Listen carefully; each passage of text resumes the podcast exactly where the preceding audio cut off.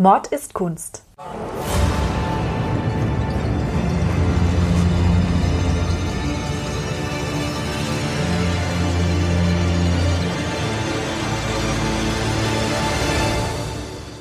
Blutige Morde und grausame Verbrechen. Für immer auf Leinwand gebannt. Kunst ist nicht immer etwas für schwache Nerven. Oft zeigt sie uns die tiefsten Abgründe des menschlichen Wesens. Und genau darüber reden wir in unserem Podcast. Hallo, und, herzlich willkommen. Hallo Ludwig, Hallo Nina. wie geht's dir? Oh ja, ganz gut, den Umständen entsprechend. Ich mein, ich beschäftige mich halt vor mich hin. Und mein, danke Gott für meine Playstation. Hast du Bock, heute mit mir in die Pinakothek zu gehen? Rein, also ich hätte Bock natürlich in die Pinakothek zu gehen, kann das Ganze aber nur virtuell tun. Das ist Aus klar. den naheliegenden Gründen. Deswegen hoffe ich, dass du mir ein schönes Bild mitgebracht hast. Ich habe dir ein schönes Bild aus der alten Pinakothek in München mitgebracht und das lege ich dir jetzt hiermit vor. Genau, für alle Zuhörer. Ähm, ihr könnt natürlich genauso wenig wie wir in die Pinakothek gehen und euch das in echt anschauen, aber wir werden das natürlich auf unserer Homepage und bei Instagram posten, damit ihr euch das alles visualisieren könnt, was wir hier erzählen. Was siehst du? Äh, ein Bild sehe ich. Ähm, und um genau zu sein, ah, okay, das sieht hier nach einem mittelalterlichen Szenario aus. Das erkennt man schon daran, wie die Gesichter von den Leuten gemalt sind, wie man es halt so aus der Kirche kennt. So ein klassisches Bild, was man in der Kirche vorfinden würde. Die Leute sehen alle ein bisschen creepy aus. Das stimmt. Da wird jemand gefoltert, weil da liegt jemand auf so einem Grillrostartigen Ding, drunter ist Kohle. Außerdem hat der, der auf diesem Grillrostartigen Ding liegt, einen Heiligenschein um seinen Kopf rum. Und man weiß ja, dass in der grauen Vorzeit, dass da äh, Heilige ganz gerne mal kasteit wurden. Bestes Beispiel ist der Jesus. Ja. ja, hier äh, links davon steht ein Typ mit einer langen roten Nase und einem roten Outfit.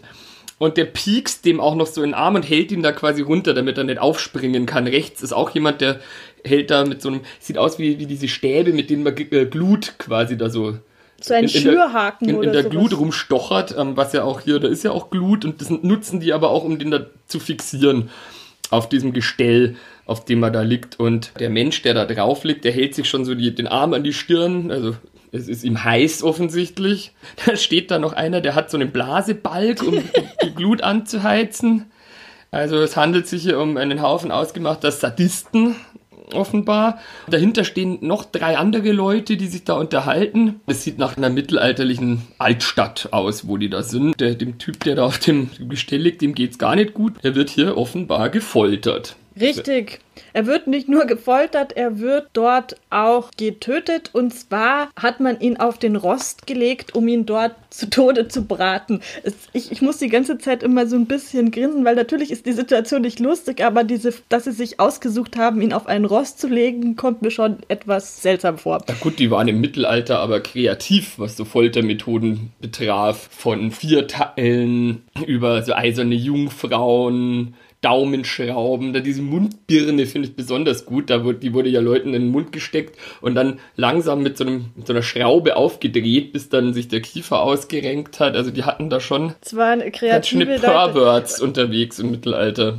Wir sind hier allerdings noch nicht im Mittelalter, wir sind noch in der Antike, in der römischen Antike. Warum ich diesen Rost an sich so ein bisschen lustig finde, das kommt später noch. Jetzt wollen wir uns erstmal anschauen, wer das überhaupt ist. Es handelt sich hier um den heiligen Laurentius. Ha, heilig. Genau, das. hast du an dem Heiligenschein schon richtig erkannt. Das ist ein Märtyrer.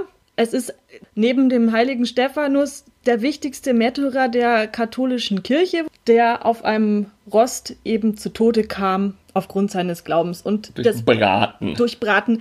Das, Wollten die den dann hinterher auch noch essen? Weil ich wenn man was brät, Äh, nein, dass es hinterher Essen- dann gut schmeckt. Essen wollten sie ihn nicht, sie wollten ihn nur ganz qualvoll zu Tode kommen lassen. Die Legende geht folgendermaßen, dass es sich, das hat sich zugetragen am 6. August 258 in Rom, als der Kaiser Valerian den Bischof Sixtus II., der später auch zum Papst erklärt wurde, posthum enthauptet hat. Wegen seines christlichen Glaubens. Also er wurde nicht posthum enthauptet, sondern posthum zum Papst erklärt. als dieser Sixtus zur Richtstadt ging, ging neben ihm der weinende Laurentius neben ihm her. Das war der Diakon vom Sixtus und der Laurentius war für die Finanzen und für die Sozialarbeit der Kirche in Rom damals tätig. Also der hatte ein relativ wichtiges Amt sozusagen als Schatzmeister. Also es war sein Chef und sein väterlicher Freund, kann man sagen, und er weinte bitterlich, weil Sixtus enthauptet wurde und Laurentius offenbar nicht würdig genug war, auch enthauptet zu werden. Das deswegen war, hat er geweint. Deswegen hat er geweint, ja. weil er war ja auch ein, ein guter Christ und wollte auch enthauptet werden. Der Sixtus hat ihn dann getröstet und gesagt, du wirst mir in drei Tagen folgen. Da war der Laurentius froh und hat dann auch vom Sixtus noch die Aufgabe bekommen, die Kirchenschätze, die die damals hatten, unter den Armen und Notleidenden zu verteilen. Jetzt muss man ja dazu wissen, dass Enthaupten quasi ein Privileg war. Also das war Herrschern oder halt in Anführungsstrichen wichtigen Leuten vorbehalten. Und wenn man jetzt nicht so wichtig war, dann wurde einem quasi kein halbwegs schmerzfreier Tod gegönnt, sondern dann haben die sich eben andere Sachen überlegt. Vielleicht hat er deswegen geweint, weil er wusste, da scheiße, ich werde jetzt vermutlich nicht geköpft, das heißt, mir blüht vielleicht Schlimmeres. Nee, nee, also der hätte vielleicht auch geköpft werden können, hätte er nicht Folgendes gemacht. Beziehungsweise es war so, dass der Valerian nach dem Tod vom Sixtus ebenfalls diese Kirchenschätze gefordert hat. Und der Laurentius sollte es herausgeben und der Laurentius hat dann um drei Tage Bedenkzeit gebeten und hat innerhalb von den drei Tagen diesen Schatz wie versprochen an die Notleidenden und Armen verteilt. Dann ging er am dritten Tag zum Kaiser Valerian, hat dort die Armen und Notleidenden vor seinem Hof versammelt und hat gesagt, hier siehst du den wahren Schatz der Kirche, also die Menschen. Der Kaiser Valerian hat anderes erwartet, der wollte Gold sehen und ist dann fuchsteufelswild geworden und hat dann diesen äh, Laurentius eben zum Tode und zur Folter verurteilt. Und da wurde er dann von den Folterknechten mit Bleiklötzen geschlagen und zwischen zwei glühende Platten gelegt und hat aber nicht geklagt und dann wollte der Valerian noch, um seine Macht zu festigen und zu unterstreichen, dass der Laurentius heidnische Opferdienste verrichtet, wie es eben im damaligen Rom üblich war. Die hatten ja da die Götter, also die Mehrheit war ja dort nicht christlich, sondern hatte den Götterglauben und den sollte der Laurentius opfern. Und der hat sich aber lieber zwischen diese Platten legen lassen und das wollte war, nicht opfern. Das war bevor er auf diesen Grillrost genau. kam. Und wurde dann, da schon, wurde da schon zwischen in so ein, wie so ein Sandwich-Maker oder wie kann ich mir das so vorstellen? So stelle ich mir das vor, davon habe ich keine Abbildungen gesehen, deswegen weiß ich nicht.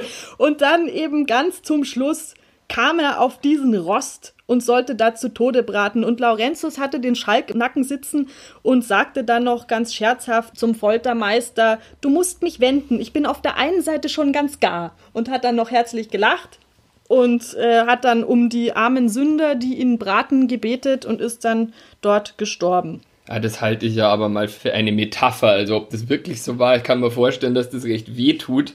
Und wenn man auf einer Seite schon, wenn man quasi halbgar ist, dass man dann noch solche Wünsche äußert, äh, ja, es ist wohl also heilig kann man gar nicht sein, sei mal nicht böse, aber. Es ist wohl ziemlich sicher, dass es sich nicht um eine wahre Begebenheit gehandelt hat, weil ich weißt du, wie es ist, wenn man verbrennt, also. Ja, schmerzhaft, eben. also ich bin selber noch nie verbrannt, sonst säße ich ja nicht hier, aber ich stelle mir das als ähm, einen der schmerzhaftesten also ich habe mir einmal als kleines Kind einen heißen Tee über den Arm geschüttet und ich habe so gebrüllt und es nicht ausgehalten. Ich möchte gar nicht wissen, wie das ist, wenn man auf so einem Rost schmort. Also kleinere Verbrennungen hatte ich schon auch, aber ich glaube, es dauert auch relativ lang, bis man dann tatsächlich das Bewusstsein verliert. Es kommt jetzt natürlich darauf an, wenn, wenn man jetzt direkt in, in ein glühendes, brennendes Feuer geschmissen wird, dann geht es wahrscheinlich recht schnell, wohingegen so ein Scheiterhaufen auf dem ja die Hexen früher oft verbrannt wurden, wenn es von unten da so langsam die Füße ankokelt und dann äh, emporsteigt, dann dauert es natürlich recht lang und ist, glaube ich, ziemlich scheiße. Wird ähm, man da von, dem, von, dem, von der Rauchentwicklung irgendwie schon betäubt oder ist das. Denke mal, wenn du da unter freiem Himmel bist, dann hm. dauert auch das länger.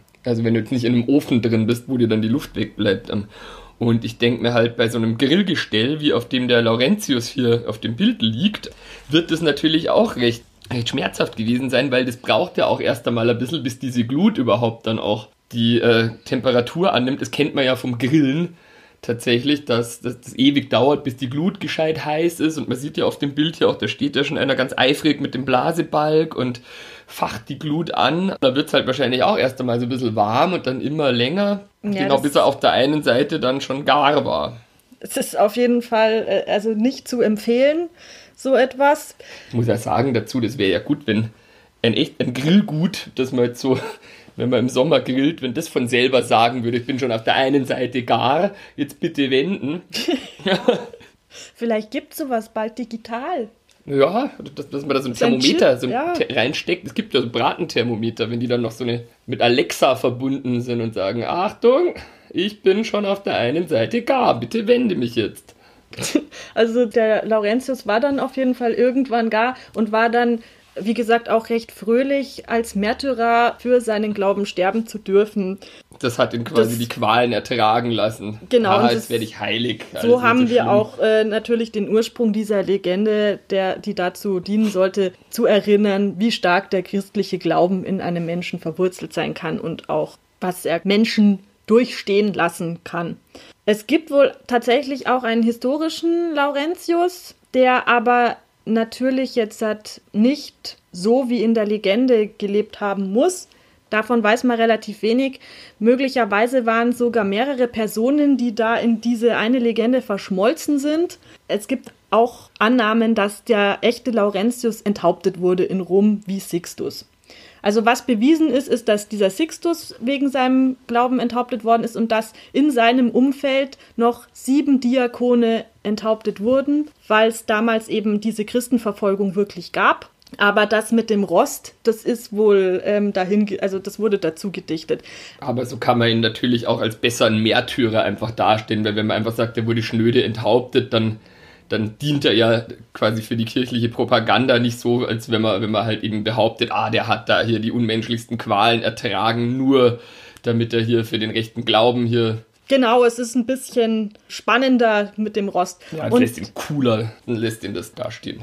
Ja, und diesen, diesen Rost hat er dann, wenn man ihn in einer Kirche zum Beispiel als Heiligenfigur sieht, den hat er auch tatsächlich immer dabei. Und das ist diese Tatsache, die ich genau persönlich leider ein bisschen lustig finde, dass eben ich meine, es ist jetzt nicht so elegant wie der Schlüssel von Petrus zum Beispiel, aber der Laurentius hat halt, der kommt mit seinem Rost. Also eine Heiligenfigur, die hat ja immer ein Attribut dabei. Der Nikolaus zum Beispiel, der hat drei goldene Kugeln. Der Märtyrer hat meistens die Märtyrerpalme und eben was, was ihn noch individueller kennzeichnet und beim Laurentius ist es eben dieser Rost. Mir drängt sich der Verdacht auf, dass die Kirche schon so ein bisschen darauf bedacht ist, ihre Heiligen, dass, dass die einem möglichst leid tun. Ja gut, man muss ja dazu sagen, dass diese ersten Märtyrer und Laurentius, wer auch immer er war, in Wirklichkeit höchstwahrscheinlich tatsächlich auch jemand, der in dieser Christenverfolgung gestorben ist, weil er Christ war. Die Gründe sind jetzt nicht, weil er Christ war per se, sondern weil die Christen einfach als Bevölkerungsteil gewachsen sind. Und das hat das eine, war denen lästig. Genau, das, das war eine Bedrohung dann. Das, das, die wollten auch die Kulte nicht mitmachen, die bei den Römern üblich waren die ja Götzenverehrung betrieben haben und auch eben eine Kaiserverehrung, den sogenannten Kaiserkult. Und da haben die Christen gesagt, nein, machen wir nicht mit. Und der Valerian hat dann Versammlungen von Christen verboten und ist dann auch gleich gegen die Bischöfe und gegen die Funktionäre von diesem, dieser Christengemeinde vorgegangen. Es war schon systematisch. Also kann man eigentlich sagen, diese Römer waren im Prinzip fremdenfeindlich. Man kennt man ja heutzutage auch noch, aber es war, gab eine Minderheit, die quasi nicht dieselben Traditionen pflegen wollte, die die da gewohnt waren. Und weil sie das noch nicht gekannt haben, hatten sie erstmal Angst und wollten es dann, wie es so vielen Menschen innewohnt, das erste Mal quasi dann auslöschen. Ja, natürlich auch, wenn die Macht bedroht ist. Und die war in dem Punkt bedroht, weil der Kaiser ja diesen Götzenkult betrieben hat mit vielen Göttern und die Christen dann daherkamen und einen Gott gehabt haben und dann nichts daneben. Und dann war es ja auch noch so, dass sie die Anhänger eines Mannes waren, also Jesu Christus, der ja nach römischem Recht als Verräter verurteilt worden ist, weil er gesagt hat, er ist König der Juden. Und damals war das Verrat. Aber auch damals wie heute viele Leute einfach nicht auf die Idee kommen zu sagen, okay, ihr glaubt das und wir das und wir koexistieren einfach friedlich miteinander und Das haben die Römer lange Zeit gemacht. Also wie gesagt, wenn das jetzt nicht so bedrohlich für den Staat gewesen wäre, beziehungsweise so empfunden worden wäre, dann wäre es denen eigentlich relativ egal gewesen, weil die Römer im Prinzip sich aus den verschiedenen Glaubensrichtungen, die ihnen über den Weg gelaufen sind, vorher immer Sachen noch rausgenommen haben. Deswegen haben die so unglaublich viele Götter, weil sie sich überall was rausgepflückt haben. Heißt es, dass die Christen damals auch schon so aufdringlich waren ähm, und die missionieren wollten? Weil in dem Fall muss man ja den Römern zugute halten, dass sie da, da zu Recht vielleicht sauer waren, wenn die jetzt daherkamen und sagen, gesagt haben, hier, wir haben den einzig wahren Heiland und den einzig wahren Messias und glauben und ihr müsst es jetzt gefälligst auch alle bitte so sehen wie wir. Es war so, dass die Anhängerschaft gewachsen ist, weil da einfach neue Ideen auch unters Volk gebracht worden sind. Also das waren ja revolutionäre Ideen, das waren diese Hierarchien, die es im Römerreich gab, die waren ja für den Christen überhaupt nicht äh, relevant, sondern wenn du im Leben nach dem Tod sind alle gleich, vom Kaiser bis zum kleinsten Mann. Und das war natürlich etwas, was jetzt nicht so gut in das Konzept von einem allmächtigen Herrscher gepasst hat. Und außerdem muss man noch dazu sagen, also dieser Valerian, der war auch von außen in Bedrängnis. Rom ging es zu der Zeit relativ schlecht, weil sie Kriege führen mussten gegen die Perser zum Beispiel. Also da waren schon mal von außen eine Bedrohung da. Dann gab es noch die inneren Probleme in der Bevölkerung, die sich da aufgetan hatten. Es, es gab auch tatsächlich im römischen Volk eine gewisse Christenfeindlichkeit. Das ist, glaube ich, eher in die Richtung Fremdenfeindlichkeit gegen alles, was neu ist und so. Also das war schon auch ein Problem. Aber was genau war denn die Angst von, vom Valerian jetzt konkret, wenn die Christen jetzt überhaupt nicht mal irgendwie das Zepter an sich reißen wollten? Ja, die haben Oder? Einfluss gewonnen. Also die Bischöfe, da war ja auch Vermögen dahinter. Also finanziell war da auf jeden Fall, hatten die Macht. Und sie sind immer mehr geworden. Und sie haben halt auch immer einflussreichere Positionen bekommen.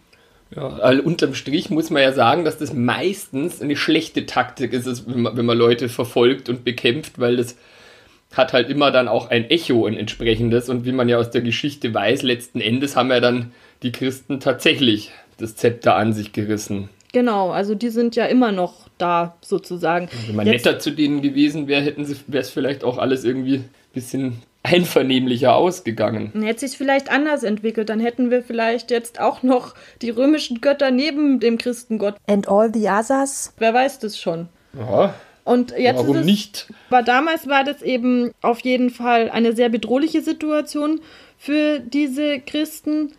Und dieser heilige Laurentius war eben deswegen ein, eine sehr starke Symbolfigur für die Christen im dritten Jahrhundert. Und der historische Laurentius, der kam wohl aus Spanien, aus einem Ort namens Oscar. Man glaubt, das ist die Stadt Duesca heute. Und dort steht natürlich auch eine Laurentiuskirche. Und es gibt auch aller Orten, auch in Rom, diverse Kapellen und Basiliken, die an den Laurentius erinnern. Unter anderem gibt es dort die San Lorenzo Fuori le Mura in Rom. Dort kann man auch die Reliquie, den Rost besichtigen gehen.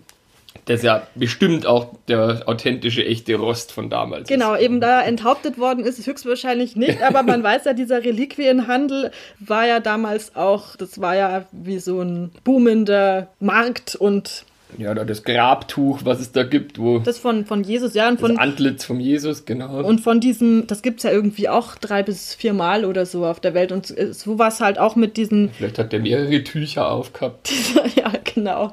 Und dieser Laurentius, der wurde dann, dem seine Überreste, wie der Schädel, der ging dann auch durch die Welt und wurde dort als Reliquie verehrt. Da sind zum Beispiel in Mönchengladbach, im Münster Schädelstücke im Vatikan und in, einem, in einer Kirche in Dubrovnik. Also, Wie viele Schädel hatten der gehabt? Das sind wohl Stücke ah. gewesen. Also, aber äh, höchstwahrscheinlich sind es auch so viele Stücke im Umlauf, dass man da drei Schädel bauen ja. könnte, weil das war damals mit den Reliquien, da hat man es nicht so genau genommen, wo das dann herkam. Es geht, es geht ja um den Symbolwert. Genau, und dieser Symbolwert, der Laurentius ist nämlich natürlich auch der Schutzheilige einiger lustigen, was ich auch extrem lustig finde. Also er ist natürlich der Schutzheilige der Armen, das ist klar. Dann der Bibliothekare und Archivare, weil er diese Finanzstellung inne hatte, der Schüler und Studenten. Dann was der Grillmeister. Ge- Nein, aber der Köche und der Bäcker und der Konditoren und das ist schon so ein bisschen ja, das passt. makaber. Sagen, ja. mit dem Rost. Wenn jemand was vom Garen und Kochen versteht, dann wahrscheinlich der, wenn er schon selber merkt, seine eigene Garstufe schon beziffern kann. Finde ich auch. Für die Köche ist es schon Im- ganz im, praktisch. Im wahrsten Sinne des Wortes eine Scheibe abschneiden von dem. Was nicht so ganz nachvollziehbar ist, ist, dass er auch der Schutzheilige der Textilreiniger ist. Aber gut. Und er hilft gegen Feuersbrunst, Brandwunden, Augenleiden, einen Hexenschutz, Ischias, Schmerzen, Hauterkrankungen, Pest, Fieber und Qualen des Fegefeuers. Also da kann man ihn. Ist vielseitig einsetzbar, Genau, der Laurentius. vielseitig einsetzbar. Dann die Tränen, die er auf dem Rost vergossen hat, die sieht man auch noch im August, denn der Todestag vom Laurentius war ja der 10. August. Das ist heutzutage auch noch der Laurentiustag bei den Leuten, die sich mit dem heiligen Kalender auskennen. Und an diesem Tag, beziehungsweise zu der Zeit im August, gibt es immer besonders viele Sternschnuppen. Die werden die Tränen des Laurentius genannt. Ah ja, verstehe. Ja, das. Aber die sind ja jetzt nicht irgendwie als Lackerl auf dem Boden irgendwo in Rom zu sehen. na, die kann man nicht in Rom be besichtigen. in der Frauenkirche in München, da gibt es ja den Fußabdruck vom Teufel zum Beispiel. Ja, nee, sowas gibt's leider nicht. Also nur die Schädelstücke eben und diesen Rost und vermutlich auch ein paar andere Stücke des Körpers. Und es gibt in Spanien natürlich dann auch immer ganz aufwendige Prozessionen am Laurentiustag, weil er ist natürlich, weil er aus Spanien kommt, auch der Schutzpatron Spaniens. Ja, ja, ist Und selbstverständlich. da wird ihm dann gedacht, das ist bestimmt auch ganz nett. Natürlich ist er auch für Bauernregeln gut. Sollen Trauben und Obst sich mehren, müssen mit Lorenz die Gewitter aufhören. Zum Beispiel. Also am Lorenzitag, wenn es keine Gewitter mehr gibt, dann gibt es gutes Obst. Ah, so, das ist ein unreiner Reim allerdings, hätten sie sich auch einen besseren. Da gefällt dir das besser. Kommt St. Lorenz mit heißem Hauch, füllt er den Winzer Fass und Bauch. Das, das, das gefällt mir schön, auch ne? inhaltlich besser. Der Winzer, Fass und Bauch, da, da kann ich. Erzähl nochmal. Kommt St. Lorenz mit heißem Hauch, füllt er dem Winzer Fass und Bauch. Aha, das heißt, er ist quasi auch gestorben, damit sich Leute jetzt besaufen können. Ja, ja, und auch der Sixtus der Zweite, das sind auch ähm, Heilige des Weins. Also Oh die, ja. die sind auch für eine gute Weinernte gut. Offenbar greift es da Hand in Hand. Es ist ja auch so ein bisschen wie Götzenverehrung, diese, diese Märtyrer, diese klar. Heiligen, gell? Also das ist ja irgendwie, da ist ja auch jeder für was anderes zuständig. Man kann sich dafür alles, was man jetzt so, wo, wo man einen Bedarf hat, den passenden Heiligen heranziehen. So, ah, es regnet zu viel, jetzt brauche ich den Heiligen, damit es wieder aufhört zu regnen. Oh, jetzt haben wir eine Dürre, da beten wir zu Heiligen XY. Ja, ich dann glaube, wenn man was verloren wieder. hat, wenn, wenn du was verloren hast, dann musst du zum Antonius beten, glaube ich. Der ist was dafür. verloren Ja. hat, genau, wenn man sein Handy im Bus liegen lässt, dann, wie heißt das, Antonius? Ich glaube, den Antonius ist es, ja. Das ist mir nämlich schon öfters passiert, dass mein Handy irgendwie mir aus der Tasche rutscht oder man es irgendwo liegen lässt und dann vergisst. Jetzt weiß ich, wie ich es wieder bekomme, weil das Fundbüro ist da oft nicht so hilfreich. Ja, ich meine, man muss jetzt auch dazu sagen, also dieses Laurentius-Bild, das ist ja 1465, 70 sowas entstanden. Das hat Michael Pacher, ein Tiroler Maler, gemalt für einen Altar der Laurentiuskirche in St. Lorenzen im Pustertal, das ist in Tirol. Also es ist tatsächlich, wie der Ludwig ganz am Anfang schon richtig erkannt hat, ein Altarbild. Ja, ich komme aus Altötting, ich kenne mich mit Altarbildern aus.